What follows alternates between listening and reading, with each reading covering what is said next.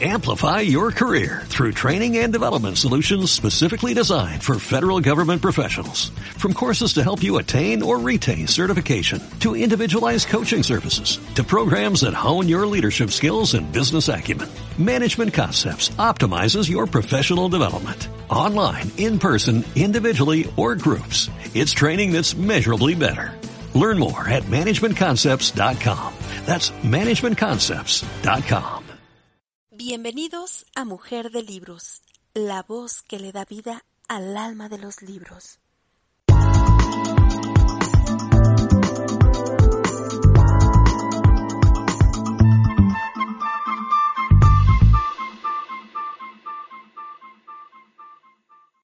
Bienvenidos a Mujer y Libros con Café y Libros. Vamos a continuar la lectura de Cómo suprimir las preocupaciones y disfrutar de la vida de Dale Carnegie.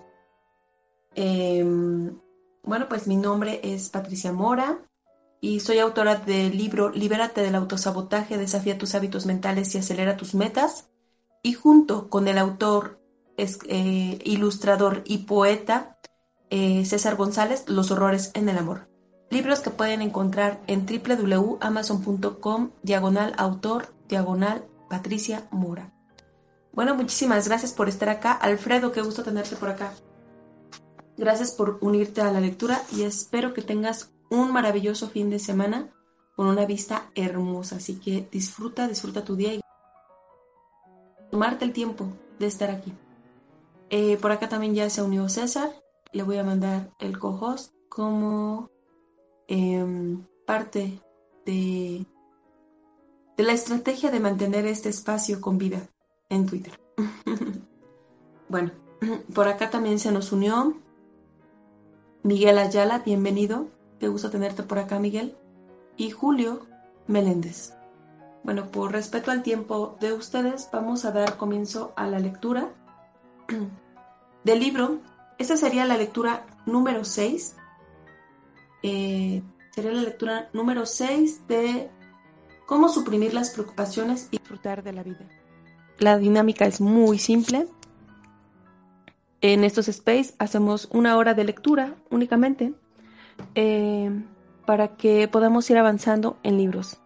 Desde el 12 de agosto comenzamos con este tipo de dinámica y este es nuestro libro número 13. Realmente hemos avanzado muchísimo y em, bueno, al ser los primeros 11 libros de Osho, bueno, eso sí, no los puedo compartir directamente en YouTube. Pero bueno, ya tengo el libro de El sutil arte de que casi todo te importa una mierda en, en YouTube. Lo pueden escuchar ahí. En www.youtube.com diagonal mujer de libros. Ahí lo pueden encontrar. Son seis sesiones, las seis sesiones que tuvimos justo aquí en este space, lectura en vivo. Y bueno, vamos a continuar ahora sí. ¿Cómo suprimir las preocupaciones y disfrutar de la vida con Dale Carnegie? Este sería el episodio 6. Si usted hace esto, nunca le preocupará la ingratitud. Recientemente conocí en Texas a un hombre de negocios que ardía de indignación. Se me previno que él mismo me diría lo que sucedía a los 15 minutos de conocerlo. Así sucedió. El incidente que lo había exasperado así había ocurrido 11 meses, 11 meses antes. Pero el hombre seguía ardiendo. No podía hablar de otra cosa. Había dado a sus 34 empleados 10 mil dólares en bonos de Navidad, unos 300 dólares a cada uno y ni uno solo le había dado las gracias, y se lamentaba amargamente. ¿Cuánto siento haberles dado siquiera un centavo? Confucio dijo que un hombre enfadado está siempre lleno de veneno. Este hombre estaba tan lleno de veneno que yo sinceramente lo compadecí. Tenía unos 60 años de edad. Ahora bien, las compañías de seguros calculan que como promedio viviremos poco más de los dos tercios de la diferencia entre nuestra edad actual y los 80. Por tanto, este hombre, si tenía suerte, viviría todavía unos 14 o 15 años. Sin embargo, había malgastado ya casi unos de estos años que le quedaban de vida con sus amarguras y resentimientos. debido a un suceso que pertenecía al pasado. Yo lo compadecí. En lugar de revolcarse en el resentimiento y la piedad de sí mismo, este hombre hubiera podido preguntarse por qué no había obtenido el menor agradecimiento. Tal vez había pagado poco o exigido mucho a sus empleados. Tal vez estimaran estos que un bono de Navidad no era un obsequio, sino algo que les era debido. Tal vez era un hombre tan severo e inaccesible que sus gentes no se atrevían a darle las gracias o no tenían interés en hacerlo. Tal vez se dijeran estas gentes que recibieron los bonos porque de otro modo el dinero se hubiera ido en impuestos. Por otra parte, cabe que los empleados fueran egoístas, mezquinos y maleducados. Cabe que fuera esto o que fuera la otro. No sé acerca del asunto, más de lo que ustedes saben. Pero sé que el doctor Samuel Johnson dijo, la gratitud es un fruto que exige mucho cultivo. No cabe encontrarla entre gente tosca. Tal es el extremo que trato de recalcar, que este hombre cometió la humana y lamentable equivocación de esperar la gratitud. No conocía la naturaleza humana. Si usted salvara a un hombre la vida, ¿esperaría su agradecimiento? Puede usted esperarlo, pero he aquí el caso de Samuel Liebowitz, que fue un famoso abogado criminalista antes de hacerse un magistrado. Salvó a 78 hombres de ir a la silla eléctrica. ¿Y cuántos creen ustedes que se detuvieron para agradecer a, a Samuel? ¿O siquiera se tomaron la molestia de enviarle una felicitación de Navidad? ¿Cuántos? Adivinen. Eso es. Ninguno. Cristo sanó a diez leprosos en una tarde. ¿Pero cuántos de estos leprosos se detuvieron para darle las gracias? Solo uno. Véanlo en, San Lucas. Cuando Cristo se volvió hacia sus discípulos y preguntó, ¿Dónde están los otros nueve? Todos ellos habían desaparecido. Se habían ido sin dar las gracias. Y permítame ahora una pregunta. ¿Por qué usted y yo, y el hombre de negocios de Texas, podemos esperar más agradecimiento por nuestros menudos favores que el que obtuvo Cristo? Y si pasamos a asuntos de dinero, bien, es un caso todavía más desesperado. Charles Schwab me dijo, en una ocasión había salvado a un cajero bancario que había jugado en la bolsa con el dinero del banco. Schwab puso el dinero necesario para que este cajero no fuera a la cárcel. ¿Se mostró el hombre agradecido? Oh sí, por breve tiempo. Después se volvió contra Schwab y denigró y acusó al mismo hombre que lo había salvado de la prisión. Si usted diera a uno de sus parientes un millón de dólares, ¿esperaría agradecimiento? Andrew Carnegie hizo precisamente esto. Pero si Andrew Carnegie hubiese salido de su tumba algún tiempo después, se hubiera escandalizado al ver que su pariente lo estaba maldiciendo. ¿Por qué? Porque el viejo Andy había dejado 365 millones de dólares para caridades públicas y se había desembarazado de él con un mísero millón. Así son las cosas. La naturaleza humana ha sido siempre naturaleza humana, y no es probable que cambie mientras usted viva. Entonces, ¿por qué no aceptarla? ¿Por qué no ser realista en relación con ella como el bueno de Marco Aurelio, uno de los hombres más juiciosos que haya gobernado jamás el imperio romano? Marco Aurelio escribió en su diario, Voy a verme hoy con personas que hablan demasiado, que son egoístas y desagradecidas. Pero no me sorprenderé ni molestaré, porque no me imagino un mundo sin personas así. Esto es lógico, ¿no es así? Si usted y yo vamos por ahí gruñendo contra la ingratitud, ¿a quién cabe culpar? ¿Es esto naturaleza humana o ignorancia de la naturaleza humana? No esperemos gratitud. Después, si en un momento dado la conseguimos, será una sorpresa deliciosa.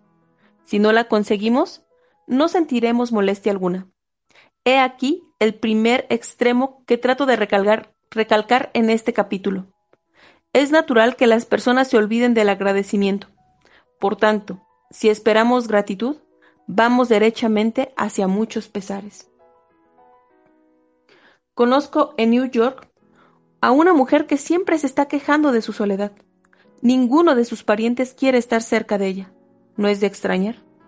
Si usted la visita, hablará durante horas de lo que hizo por sus sobrinas. Las cuidó durante el sarampión y la tosferina. Las tuvo en su casa durante años. Envió a una de ellas a una escuela mercantil y alojó a la otra hasta que se casó. ¿Venían estas sobrinas a visitarla? Oh, sí, de cuando en cuando, por cumplir un deber. Pero tenían santo temor a estas visitas. Sabían que tendrían que aguantar varias horas de reproches apenas velados. Oirían una letanía interminable de amargas quejas y de suspiros de autocompasión. Y cuando esta mujer no puede ya mortificar, maltratar o fulminar a sus sobrinas, tiene uno de esos arrebatos, un ataque al corazón. ¿Es un verdadero ataque al corazón? Oh, sí. Los médicos dicen que tiene un corazón nervioso, que tiene palpitaciones, pero dicen también que no pueden hacer nada, que el mal tiene carácter emocional. Lo que esta mujer quiere realmente es cariño y atención, pero llama a esto gratitud. Y no tendrá nunca gratitud ni cariño, porque los reclama. Cree que es algo que se le debe. Hay miles de personas como ella, personas que están enfermas de ingratitud, soledad y abandono. Desean ser amadas, pero el único modo que tienen en este mundo de que se llegue a amarlas es cesar de pedirlo y comenzar a querer sin esperanza de ser correspondidas. ¿Es que esto es idealismo puro? ¿Poco práctico? ¿De visionario? No lo es. Es sentido común, nada más. Es un modo muy conveniente para que usted y yo encontremos la felicidad que buscamos. Mis propios padres daban por el placer de ayudar a los demás. Éramos pobres y siempre estábamos abrumados de deudas. Sí, pero con toda nuestra pobreza mis padres siempre se arreglaban para enviar todos los años algún dinero a un asilo de huérfanos, al hogar cristiano de Council Bluffs, Iowa. Iowa. Mis padres nunca visitaron este asilo. Probablemente nadie les agradeció este donativo, salvo por carta. Pero quedaron muy bien recompensados, porque tuvieron la alegría de ayudar a los niños, sin desear ni esperar gratitud alguna a cambio. Después de haber dejado mi casa, siempre enviaba a mis padres un cheque de Navidad. Al mismo tiempo les pedía que se permitieran ciertos lujos y gollerías, pero nunca lo hicieron. Cuando llegaba a casa unos días antes de Navidad, mi padre solía hablarme del carbón y los víveres que habían comprado para alguna pobre mujer de la ciudad, que tenía muchos hijos y carecía de dinero para lo indispensable. Obtenía una gran satisfacción con estos donativos, la de dar sin esperar compensación alguna. Creo que mi padre encajaba casi perfectamente en la descripción que hizo Aristóteles del hombre ideal, del hombre más digno de ser feliz. Aristóteles dijo, el hombre ideal disfruta haciendo favores a los demás, pero la vergüenza que los demás le hagan favores, porque es señal de superioridad conceder una gracia, pero es señal de inferioridad el recibirla. He aquí el segundo extremo que trato de recalcar en este capítulo. Si queremos encontrar la felicidad, cesemos de pensar en la gratitud o en la ingratitud y demos por el placer interior de dar. Los padres se han arrancado los cabellos por la ingratitud de los hijos durante diez mil años.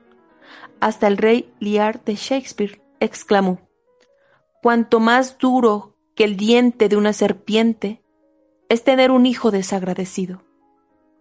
Pero ¿por qué tienen que ser los hijos agradecidos si no los educamos para hacerlo? La ingratitud es tan natural como la cizaña. La gratitud es como una rosa. Tiene que ser cultivada, regada, amada y protegida. Si nuestros hijos son desagradecidos, ¿de quién es la culpa? Tal vez nuestra. Si no les hemos enseñado nunca a expresar su gratitud a los demás, ¿cómo podemos esperar que nos la expresen a nosotros? Conozco en Chicago a un hombre que tenía motivos para quejarse de la ingratitud de sus hijastros. Trabajaba duramente en una fábrica de cajas y pocas veces ganaba más de 40 dólares a la semana. Se casó con una viuda y ésta lo indujo a que enviara a los dos hijos que tenía de su anterior marido a la universidad, tomando dinero a préstamo. De su salario de 40 dólares semanales, este hombre tenía que pagar el alimento, la renta, el combustible, la ropa y los plazos de sus pagares. Hizo esto durante cuatro años trabajando como un negro y sin quejarse nunca. ¿Le dieron alguna vez las gracias? No. Su mujer daba la cosa por supuesta y otro tanto pasaba con los hijastros. Nunca se imaginaron estos que debían algo a su padrastro, ni siquiera agradecimiento. ¿De quién era la culpa? ¿De los chicos? Sí. Pero la madre era todavía más culpable. Entendía que no debía cargar aquellas jóvenes existencias con una sensación de obligación y no quería que sus hijos se iniciaran en la vida con una deuda. En consecuencia, nunca pensó en decir qué, magníficamente se porta el padrastro con ustedes al enviarlos a la universidad. En lugar de ello, adoptó la actitud de oh, es lo menos que puede hacer. Esta mujer quería hacer bien a sus hijos, pero en realidad estaba lanzándolos a la vida con la peligrosa idea de que el mundo les debía lo necesario para vivir. Y era, en verdad, una idea muy peligrosa, porque uno de esos muchachos trató de tomar a préstamo dinero de su patrón y acabó en la cárcel. Debemos recordar que nuestros hijos son, son en gran parte lo que les hacemos ser. Por ejemplo, la hermana de mi madre Viola Alexander, en Minneapolis, es un excelente ejemplo de mujer que nunca ha tenido motivo para quejarse de la ingratitud de sus hijos. Cuando yo era chico, tía Viola recogió en su casa a una a su madre para atenderla mejor. E hizo lo mismo con la madre de su marido. Todavía puedo cerrar los ojos y ver a las dos ancianas instaladas junto al fuego en la granja de mi tía. ¿Eran un problema para esta? Supongo que lo fueron muchas veces, pero no había modo de adivinarlo en la actitud. Mi tía quería a las dos ancianas, las mimaba y hacía que se sintieran en su propia casa. Además, tía Viola tenía seis hijos, pero esto no fue razón para que pensara que estaba haciendo algo noble o que merecía un halo de santidad al comportarse así con las dos ancianas. Para ella era lo natural, lo justo, lo que quería hacer. ¿Dónde está ahora tía Viola? Bien, Ahora es viuda desde hace unos 20 años y tiene seis hijos ya mayores, seis hogares independientes que se disputan por tenerla en sus respectivas casas. Sus hijos la adoran y nunca se cansan de ella. ¿Es gratitud? ¡Qué insensatez! Es cariño, puro cariño. Esos hijos fueron educados durante su infancia en un afecto humano, cálido y radiante. No es extraño que ahora, con la situación invertida, devuelvan ese afecto. Recordemos que para tener hijos agradecidos, debemos ser agradecidos nosotros. Recordemos que los pequeños tienen muy buen oído y están atentos a lo que decimos. Como ilustración, tomemos el propósito de que la próxima vez que tengamos la tentación de empequeñecer la amabilidad de alguien en presencia de nuestros hijos, contendremos nuestros impulsos. No digamos nunca, ¿qué mantelería nos ha enviado la padre, la prima Su para Navidad? Está hecha por ella. No le ha costado ni un centavo. La observación puede parecernos trivial, pero los niños están a la escucha. Por tanto, más vale que digamos, ¿cuántas horas habrá dedicado la prima Sua a esta mantelería de Navidad? ¡Qué buena es! Tenemos que escribirle dándole las gracias ahora mismo. Y nuestros hijos, de modo inconsciente, absorberán el hábito de alabar y de apreciar. Para evitar el resentimiento y la preocupación que tengan por causa la ingratitud, he aquí la regla número 3. A. En lugar de preocuparnos por la ingratitud, no la esperemos. Recordemos que Jesús sanó a diez leprosos en un solo día, y solo uno de ellos se lo agradeció. ¿Por qué vamos a obtener más gratitud de la que Jesús obtuvo? 2. B. Perdón. Recordemos que el único modo de ser feliz es no esperar gratitud sino dar por el placer de dar. C. Recordemos que la gratitud es un rasgo que debe ser cultivado. Por tanto, si queremos que nuestros hijos sean agradecidos, debemos enseñarles a hacerlo. 4. ¿Aceptaría usted un millón de dólares por lo que tiene? Conocí a Harold Abbott durante años. Vivía en Webb City, Missouri. Era quien organizaba mis conferencias. Un día nos vimos en Kansas City y me llevó en su automóvil a mi granja de Belton, Missouri. Durante el viaje le pregunté cómo se defendía de las preocupaciones y me contó una historia tan alentadora que nunca la olvidaré. Yo solía preocuparme mucho, me dijo, pero un día de primavera de 1934, cuando iba por la calle West Dougherty en Webb City, vi un espectáculo que desvaneció todas mis preocupaciones. Todo sucedió en 10 segundos. Pero en ese tiempo aprendí acerca de cómo se debe vivir más de lo que había aprendido en los 10 años anteriores. Durante dos años había tenido un almacén de comestibles en Webb City. No solamente había perdido todos mis ahorros, sino que había contraído deudas cuya liquidación me exigió siete años. Mi almacén se había cerrado el sábado anterior, y ahora iba en busca de un préstamo al Banco Mercantil y Minero, a fin de ir a Kansas City para tratar de obtener una colocación. Era un hombre vencido, había perdido mi espíritu de lucha y mi fe. En esto vi que venía por la calle un hombre sin piernas. Estaba sentado en una plataforma de madera equipada con ruedas de patín se empujaba con los bloques de madera que llevaba en cada mano. Lo vi en el momento en que había cruzado la calle y trataba de subir el escalón de unos cuantos centímetros de la acera. Cuando inclinaba su plataforma de madera para formar el ángulo apropiado, sus ojos se encontraron con los míos. Me saludó con una amplia sonrisa. Buenos días, señor. Linda mañana, ¿no es así? Al contemplarlo, comprendí qué rico era yo. Tenía dos piernas, podía caminar. Me avergoncé de la compasión que yo mismo me, había inspirado.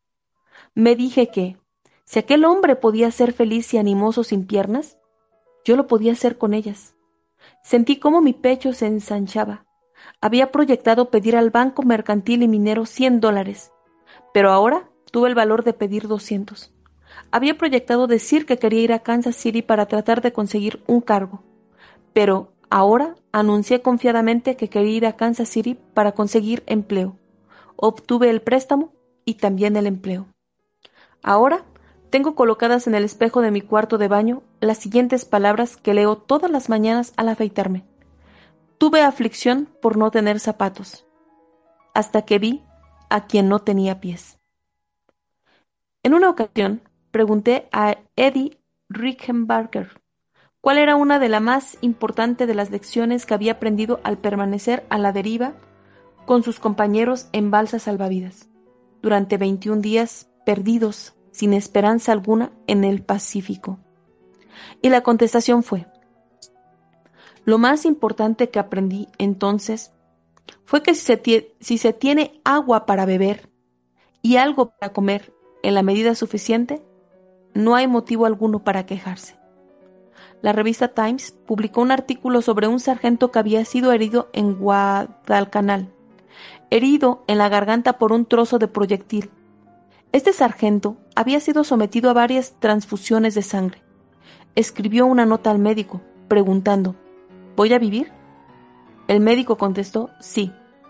Escribió otra nota indagando, ¿podré hablar? También. Fue ahora afirmativa la respuesta y el sargento escribió una tercera nota. ¿Por qué demonios me estoy entonces preocupando? Porque, porque usted no se detiene en su rumiar ahora mismo y se pregunta, ¿por qué demonios me estoy preocupando? Verá probablemente que ese por qué es relativamente insignificante.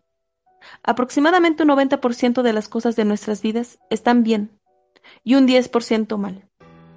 Si queremos ser felices, todo lo que debemos hacer es concentrarnos en el 90% que está bien y pasar por alto el 10% restante. Si queremos estar preocupados y amargados y acabar con úlceras de estómago, todo lo que debemos hacer es concentrarnos en el 10% que está mal y pasar por alto lo demás. Las palabras think and thank, piensa y agradece, se hallan inscritas en muchas iglesias cromwellianas de Inglaterra son palabras que también deberían ser inscritas en nuestros corazones. Deberíamos pensar en todo lo que merece nuestro agradecimiento y dar gracias a Dios por todas nuestras abundancias y prosperidades.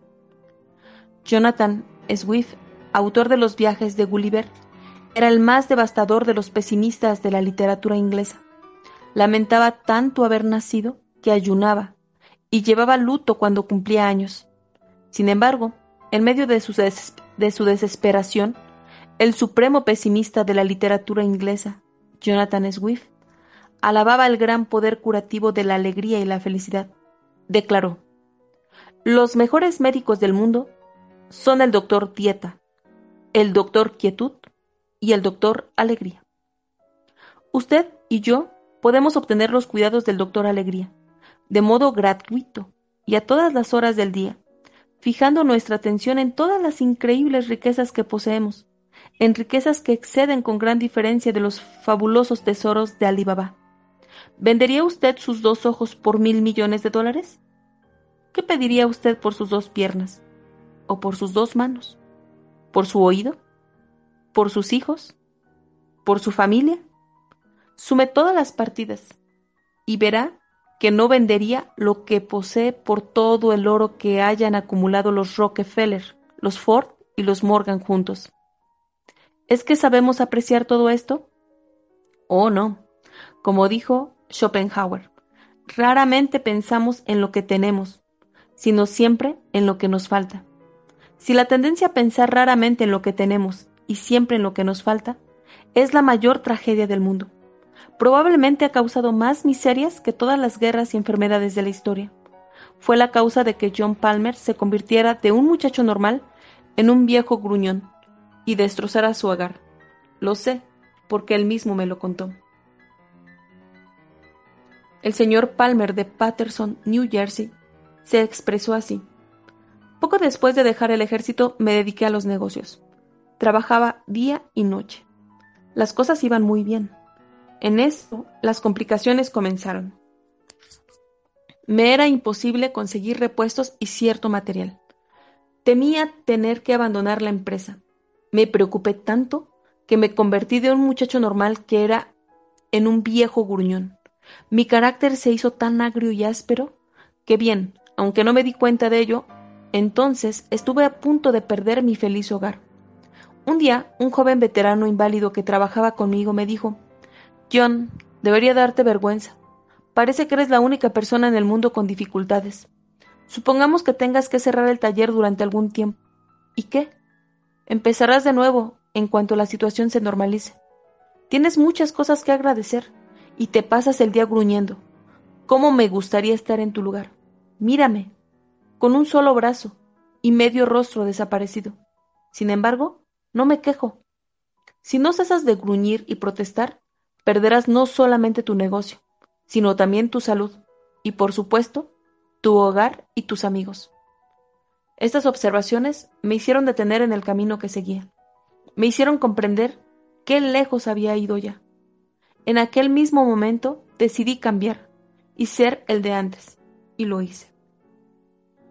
Una amiga mía, Lucille, hace años, cuando los dos estudiábamos redacción de cuentos en la Escuela de Periodismo de la Universidad de Columbia, hace unos cuantos años, recibió la mayor sacudida de su vida.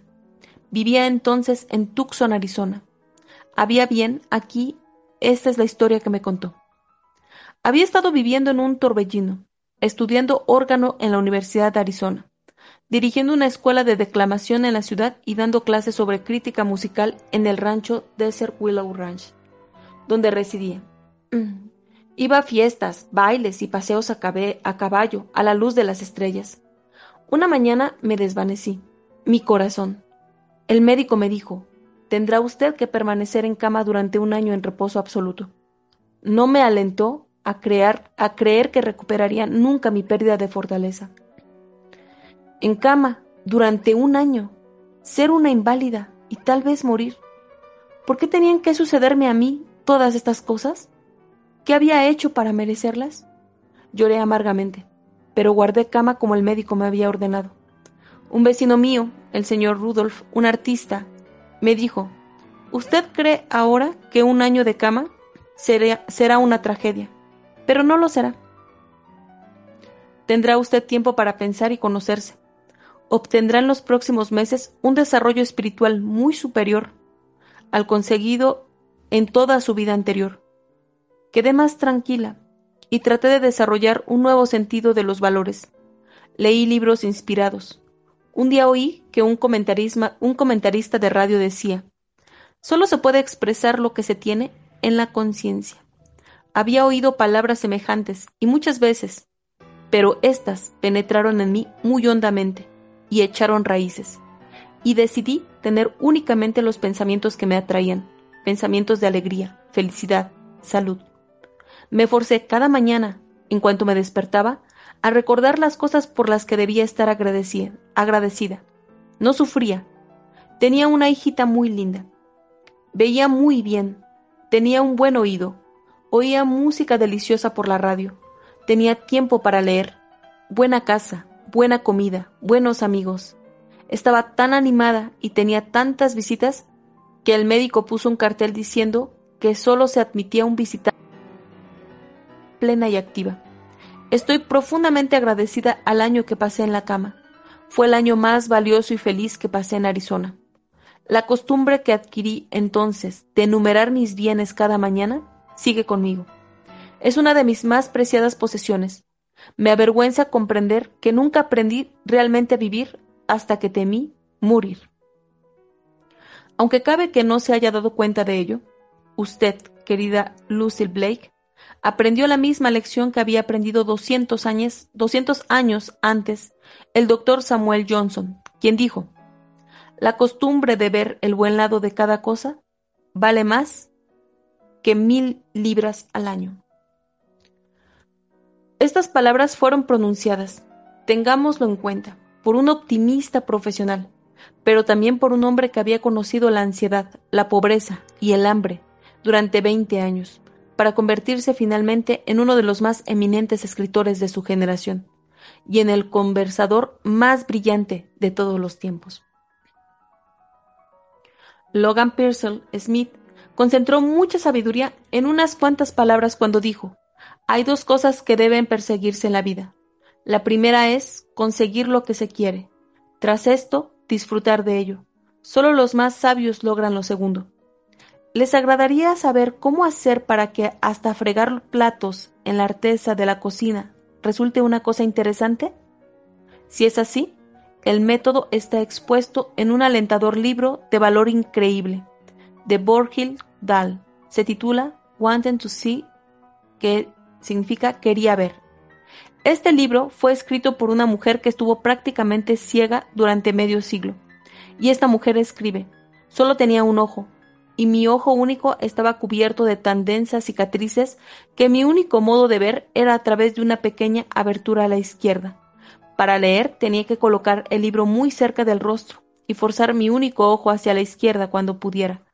Pero esta mujer no quiso ser compadecida. Se negó a ser diferente. Cuando niña, quiso jugar a la rayuela con sus compañeras, pero no podía ver las marcas. En vista de ello, cuando las otras niñas se fueron a casa, se arrastró por el suelo con los ojos cerca de las marcas. Se aprendió de memoria cada trozo del suelo en que sus amigas jugaban, y pronto se convirtió en una experta en diversos juegos. Aprendió a leer en su casa, con un libro de tipos muy grandes que mantenía tan cerca de los ojos que sus pestañas rozaban las páginas. Obtuvo dos títulos universitarios, el de Bachelor en Artes de la Universidad de Minnesota y el de máster en artes de la Universidad de Columbia. Comenzó a enseñar en la aldea de Twin Valley, Minnesota, y ascendió hasta convertirse en profesora de periodismo y literatura en el Augustana College de Sioux Falls, Dakota del Sur. Enseñó aquí durante 13 años y al mismo tiempo dio conferencias en sociedades femeninas y ante el micrófono sobre libros y autores. Y escribe en el fondo de mi espíritu había albergado siempre el temor a la ceguera total. Con el fin de superar esto, adopté hacia la vida una actitud animosa, casi bulliciosa y jaranera. Después, en 1943, cuando tenía 52 años, sucedió un milagro. Una operación en la famosa Clínica Mayo. Ahora ve 40 veces mejor de lo que había visto en cualquier momento anterior. Se abrió así ante ella un nuevo e interesante mundo de belleza. Encontró interesante hasta lavar platos en la artesa de la cocina. Escribe. Comencé a jugar con la blanca espuma en la pileta. Hundí mis manos en ella y tomé una bola de diminutas pompas de jabón.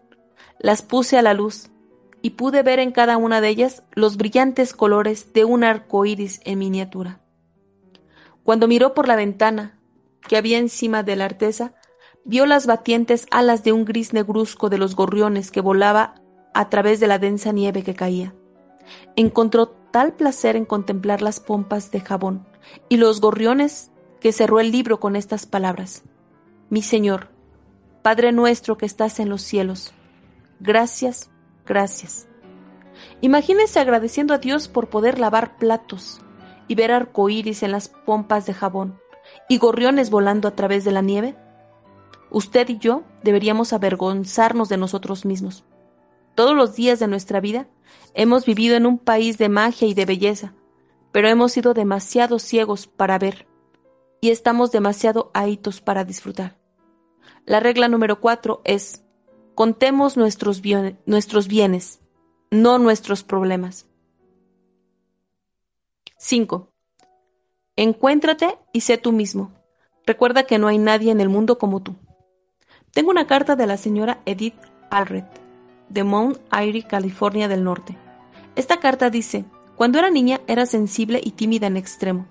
Siempre pesaba demasiado, y mis mejillas me hacían parecer todavía más gruesa de lo que era. Tenía una madre, chapada a la antigua, que creía que era una locura procurar que las ropas embellecieran. Decía siempre, la casquivana cosecha lágrimas, y me vestía en consecuencia. Yo nunca iba a fiestas, nunca me divertía, y cuando fui al colegio nunca me reunía con otros niños en actividades exteriores, ni siquiera deportivas. Era tremendamente tímida, sentía que era distinta de todos los demás, y que no gozaba de ninguna simpatía. Cuando llegué a mayor, me casé con un hombre que me llevaba varios años, pero no cambié. Mi familia política era muy equilibrada y, dueña de sí misma. Era todo lo que yo debía haber sido, y no era. Hice lo posible para parecerme a ellos, pero no pude. Cualquier intento de salir de mi cascarón no hacía más que meterme más en él. Me convertí en un ser nervioso e irritable. Huía de los amigos. Llegué a estar tan mal que temblaba en cuanto sonaba el timbre de la puerta. Era un fracaso. Lo sabía, y tenía miedo de que mi esposo lo comprendiera. Siempre que estábamos en público, procuraba mostrarme alegre y exagerada, y exageraba mi papel. Me daba cuenta de ello, y pasaba después unos días muy tristes. Finalmente me sentí tan desdichada que no veía motivo para prolongar mi existencia. Comencé a pensar en el suicidio. ¿Qué sucedió para que cambiara la vida de esta desgraciada mujer? Una simple observación casual. La señora Alred prosigue. Una observación casual transformó toda mi vida. Mi suegra hablaba un día de cómo había educado a sus hijos y dijo, sucediera lo que sucediera, yo siempre insistía en que fueran ellos mismos, que fueran ellos mismos. Esta observación realizó la obra. En un relámpago comprendí que me había hecho una desgraciada por tratar de adaptarme a un patrón que no me servía. Cambié de la noche a la mañana. Comencé a ser yo misma. Traté de estudiar mi propia personalidad. Traté de averiguar qué era. Estudié mis puntos fuertes. Aprendí cuanto pude acerca de colores y estilos, y me vestí de un modo que comprendía que me sentaba bien. Salí en busca de amigos. Ingresé en una sociedad, en una pequeña al principio, y quedé aterrada cuando me incluyeron en un programa. Pero cada vez que hablaba, mi valor aumentaba un poco. Hizo falta bastante tiempo, pero mi felicidad es hoy mayor de la que juzgué posible jamás. Al educar a mis propios hijos, siempre les he enseñado la lección que aprendí a tanta costa. Suceda lo que suceda, tenemos que ser siempre nosotros mismos. El doctor James Gordon Kilkey dice que este problema de querer ser uno mismo es viejo como la historia y tan universal como la vida humana. Y este problema de no estar dispuesto a ser uno mismo es la fuente oculta de infinidad de neurosis, psicosis y complejos. Angelo Patri ha escrito 13 libros y miles de artículos para periódicos indicados sobre el tema de la educación infantil. Y escribe, Nadie es tan desgraciado como el que aspira a ser alguien, y algo distinto de la persona que es en cuerpo y en, alma. El ansia de ser algo que no se es se manifiesta de modo muy acentuado en Hollywood. Sam Good, uno de los directores de Hollywood más conocidos, dice que el mayor quebradero de cabeza que, tienen, que tiene con los jóvenes actores aspirantes es exactamente este problema. hacerles ser ellos mismos. Todos quieren ser una Lana Turner de segunda o un Clark Cable de tercera. Y Sam Good les dice una y otra vez, el público ya conoce eso, ahora quiere otra cosa. Antes de que comenzara a dirigir películas como Adiós, señor Chips y Por quién doblan las campanas, Sam Good pasó varios años en el negocio de inmuebles desarrollando personalidades de vendedores. Declara que ha de aplicarse en el mundo del cine el mismo principio que en el mundo de los negocios. No se va a ninguna parte con el espíritu de imitación. No se puede ser un papagayo. Sam Good dice, la experiencia me ha enseñado que lo más seguro es abandonar cuanto antes a las personas que tratan de ser lo que no son. Pregunte a Paul Bounton, jefe de personal de la Socony Vacuum Company, ¿Cuál es el error más grave que cometen los que solicitan trabajo? Es un hombre que debe saberlo. Ha atendido a más de 60.000 solicitantes y ha escrito un libro titulado Six Ways to Get, to get a Job, seis modos de obtener un empleo. Y este hombre me contestó, el error más grave que cometen las personas que solicitan trabajo es no ser ellas mismas. En lugar de dejar las cosas al natural y ser completamente francas, frecuentemente dan las contestaciones que ellas creen que uno quiere. Pero esto no da resultados, porque nadie quiere un farsatón, nadie quiere nunca moneda falsa. La hija de un tranviario tuvo que aprender esta lección de un modo muy duro. Quería ser cantante, pero su rostro era su desdicha. Tenía una boca grande y dientes salientes. Cuando cantó por primera vez en público en un club nocturno de New, York, New Jersey, trató de bajar el labio superior para ocultar sus dientes, Trató de estar encantadora. ¿Cuál fue el resultado? Que hizo el ridículo. Iba directamente al fracaso.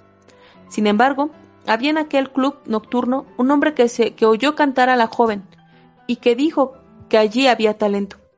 De modo liso y llano, encaró a la joven y le dijo, Mire, he estado observando su actuación y me doy cuenta de lo que trata de ocultar. Usted tiene vergüenza de sus dientes. La joven quedó muy turbada pero el hombre aquel continuó. ¿Qué le importa? ¿Es un crimen acaso tener dientes salientes? No trate de ocultarlos. Abra la boca, y el público le tendrá simpatía cuando vea que usted no se avergüenza. Y añadió sagazmente, además, esos dientes que trata usted de ocultar pueden ser su fortuna. Castelley aceptó el consejo y se olvidó de sus dientes. Desde entonces solo pensó en los auditorios, abrió la boca sin miedo y cantó con tanto gusto y placer que llegó a ser una de las grandes estrellas del cine y de la radio, y muchos artistas trataron de imitarla. El famoso William James hablaba de hombres que nunca se habían encontrado a sí mismos, cuando declaró que el hombre medio desarrolla únicamente el 10% de su capacidad mental latente. Escribió esto. Comparados con lo que deberíamos ser, estamos solo despiertos a medias hacemos uso solo de una pequeña parte de nuestros recursos físicos y mentales. Para hablar en un sentido amplio, diremos que el individuo humano vive muy lejos de sus límites. Posee facultades de diversa índole que generalmente no utiliza. Usted y yo tenemos esas facultades, por lo que no debemos preocuparnos a causa de no ser como otros. Usted es algo nuevo en el mundo.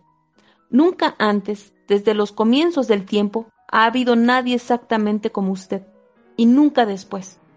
A través de todas las épocas por venir, habrá nadie en, el, nadie en él que usted se repita. La nueva ciencia de la genética nos dice que usted es quien es, como resultado en gran parte de 24 cromosomas que ha aportado su padre y otros 24 cromosomas que ha aportado su madre. Estos 48 cromosomas comprenden todo lo que determina su herencia de usted. Amram Schfield dice que en cada cromosoma hay de docenas a cientos de genes, de los que uno solo es capaz, en algunos casos, de cambiar toda la vida de un individuo. Verdaderamente estamos hechos de un modo que asusta y maravilla. Incluso después de la unión de sus padres, solo había una oportunidad contra 300 billones de que naciera una persona que fuera específicamente usted. En otros términos, si usted tuviera 300 billones de hermanos y hermanas, todos podrían ser distintos de lo que usted es. ¿Es esto una adivinanza? No. es un hecho científico. Si quiere usted leer algo más acerca del asunto, vaya a una biblioteca pública y pida un libro titulado Usted y la herencia de Aram Eschfield. Puedo hablar de este tema con convicción, porque lo siento profundamente. Sé de qué estoy hablando, lo sé por amarga y costosa experiencia. Cuando vine por primera vez a New York desde los macizales de Missouri, me inscribí en la Academia Norteamericana de Artes Dramáticas. Aspiraba a ser actor. Había tenido lo que creía que era una idea brillante, un atajo hacia el triunfo. Era una idea tan sencilla y tan clara que no comprendía cómo no la habían descubierto tantos miles de personas ambiciosas que pululan por el mundo. Consistía en esto. Estudiaría como los actores famosos de la época, John Drew, Walter Hamden y Otis Skinner. Conseguían sus efectos. Después imitaría lo mejor de cada uno y me convertiría en una brillante y triunfal combinación de todos ellos. Qué tonto, qué absurdo. Tuve que malgastar años.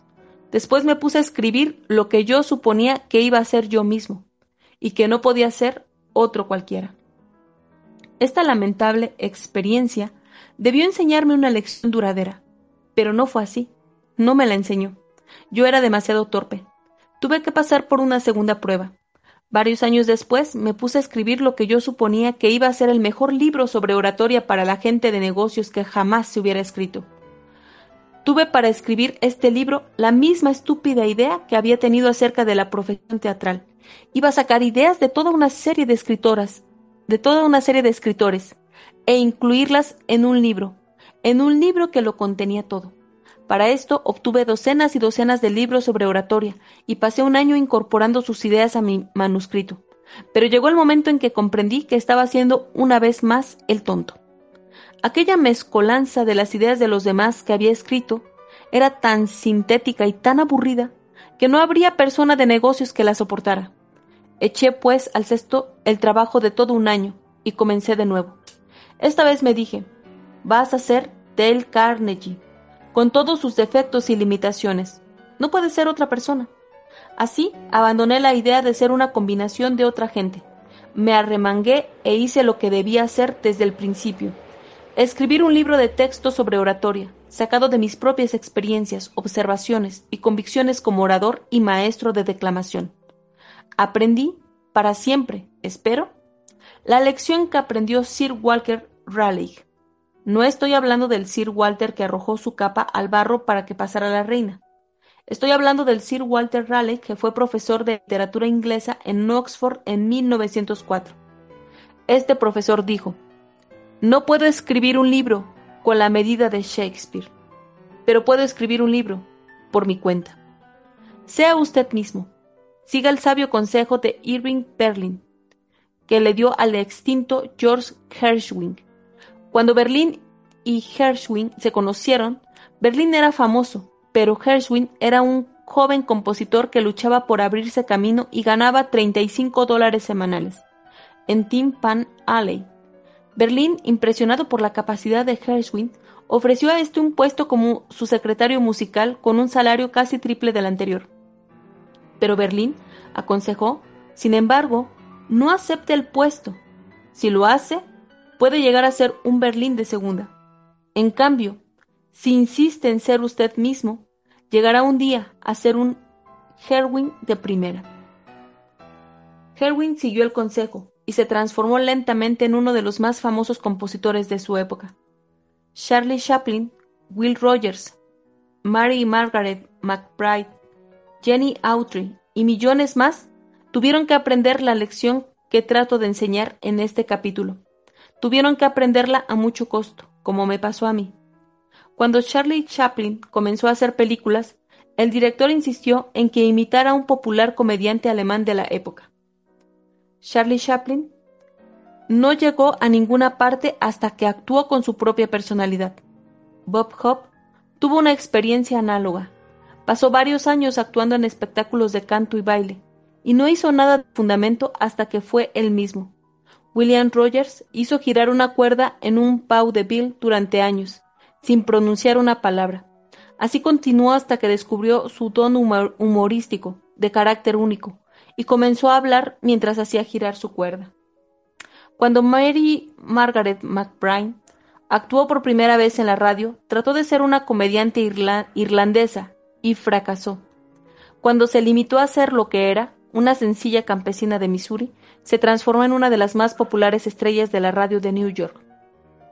Cuando Jane Autry quiso desprenderse de su acento de Texas, se vistió como los jóvenes de la ciudad y afirmó ser de New York, las gentes se reían de él a sus espaldas, pero cuando comenzó a tocar su banjo y a cantar tonadas de vaquero, Jane Autry inició una carrera que hizo de él el cowboy más popular del cine y de la radio. Usted es algo nuevo en este mundo. Alégrese de ello. Saque el máximo provecho de lo que la naturaleza le ha procurado. En última instancia, todo arte es autobiográfico. Usted solo puede cantar lo que es. Usted solo puede pintar lo que es. Usted debe ser lo que sus experiencias, su ambiente y su herencia le han hecho. Para bien o para mal, usted debe cultivar su propio jardín. Para bien o para mal, usted debe tocar su propio instrumento en la orquesta de la vida. Como dijo Emerson en su ensayo sobre la confianza en sí mismo, llega un momento en la educación de todo hombre en que se llega a la convicción de que la envidia es ignorancia, de que la imitación es un suicidio, de que el hombre debe tomarse a sí mismo, para bien o para mal, como a su parte de que aunque el vasto universo está lleno de riquezas, ningún grano nutritivo puede llegar hasta uno si no es a través del trabajo en la parcela de tierra que le ha sido asignado. El poder que reside en cada hombre es de naturaleza nueva, y solo él sabe lo que puede hacer, y por otra parte, solo puede saberlo cuando lo haya intentado. Este es el modo en tuvo que decirlo, pero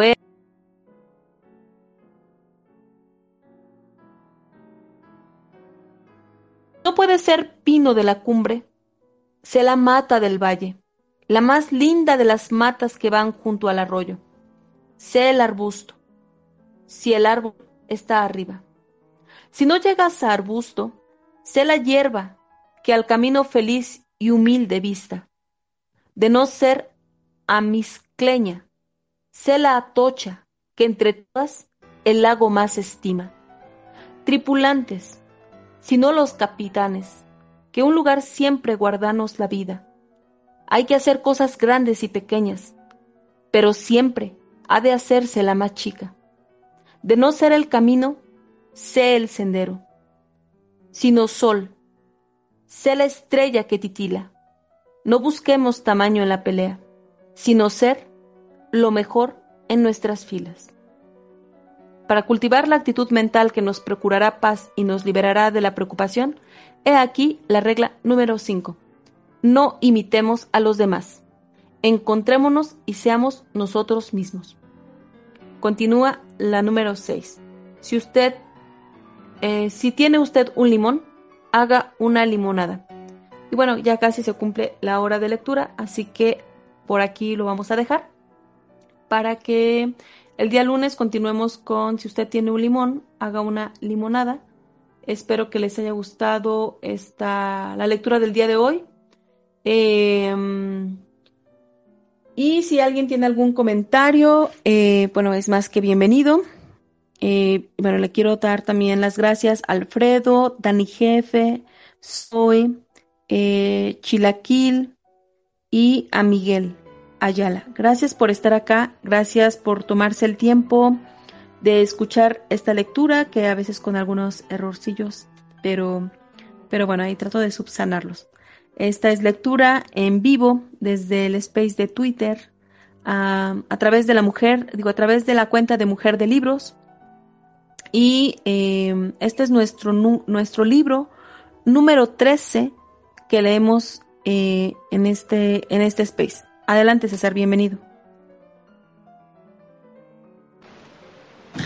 Hola, buenas tardes. No, más que nada pasaba a saludar, a saludar a Dani ahí que está presente, a Zoe, a Chilequil, a Alfredo, a Miguel y, a ti agradecerte. Eh, me encantó este capítulo de hoy y conecté mucho con eso, así que nada, muchas gracias, muchas gracias por ese regalo.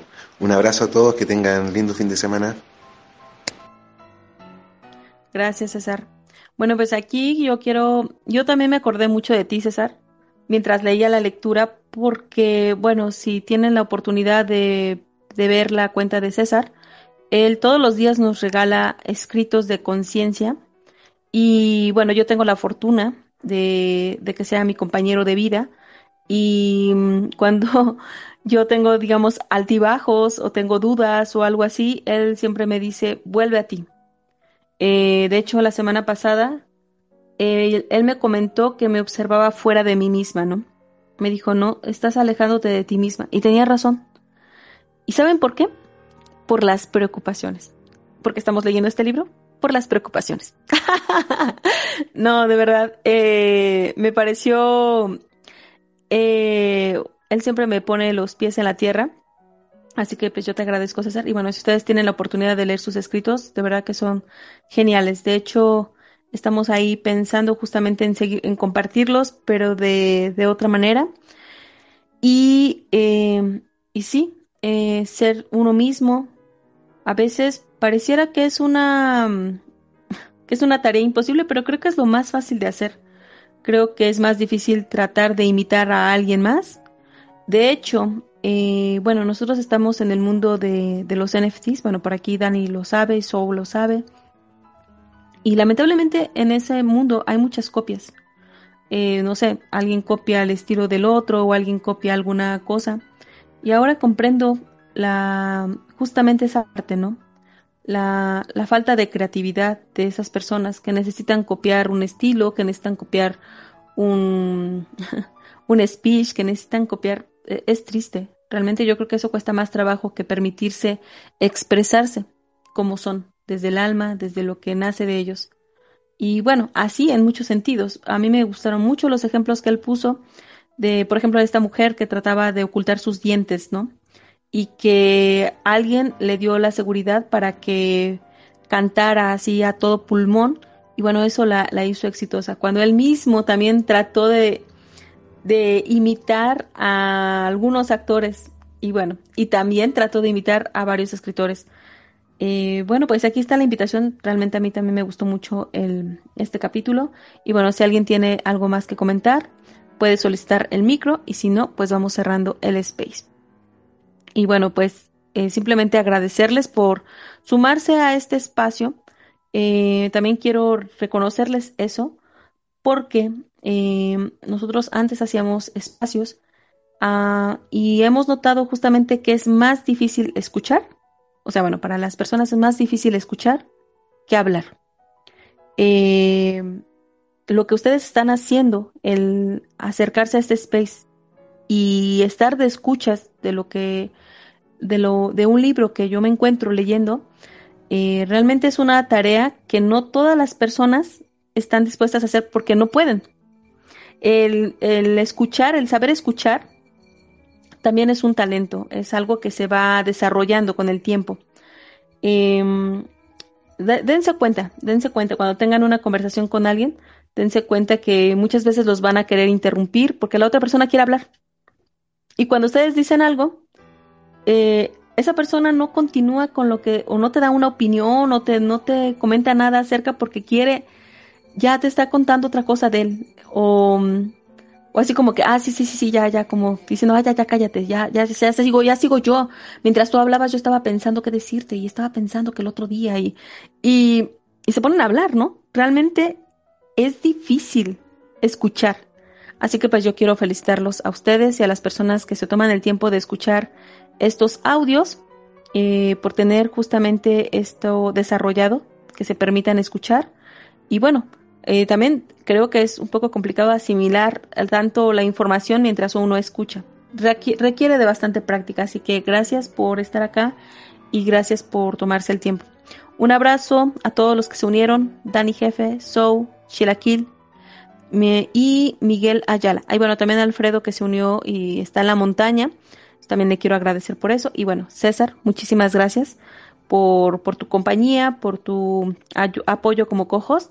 Y nos vemos el próximo lunes para continuar con la eh, séptima sesión de este libro, Cómo suprimir las preocupaciones y disfrutar de la vida. Eh, como les comento, este libro nos va a llevar más tiempo. a diferencia de otros, pero creo que vale la pena.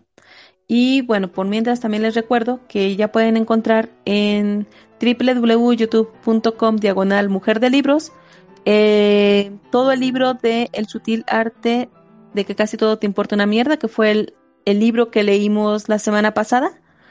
Y bueno, lo mismo ocurrirá como eh, con este libro, Cómo suprimir las preocupaciones y disfrutar de la vida de Dale Carnegie. Muchísimas gracias a todos, que tengan un excelente fin de semana. Tienen mucha tarea, de, mucha tarea, mucha reflexión con la lectura de hoy. Que tengan felices lecturas. Bye bye. Gracias por escucharme. Te espero en el siguiente episodio. Sígueme en redes sociales como Mujer de Libros, Twitter, Facebook e Instagram.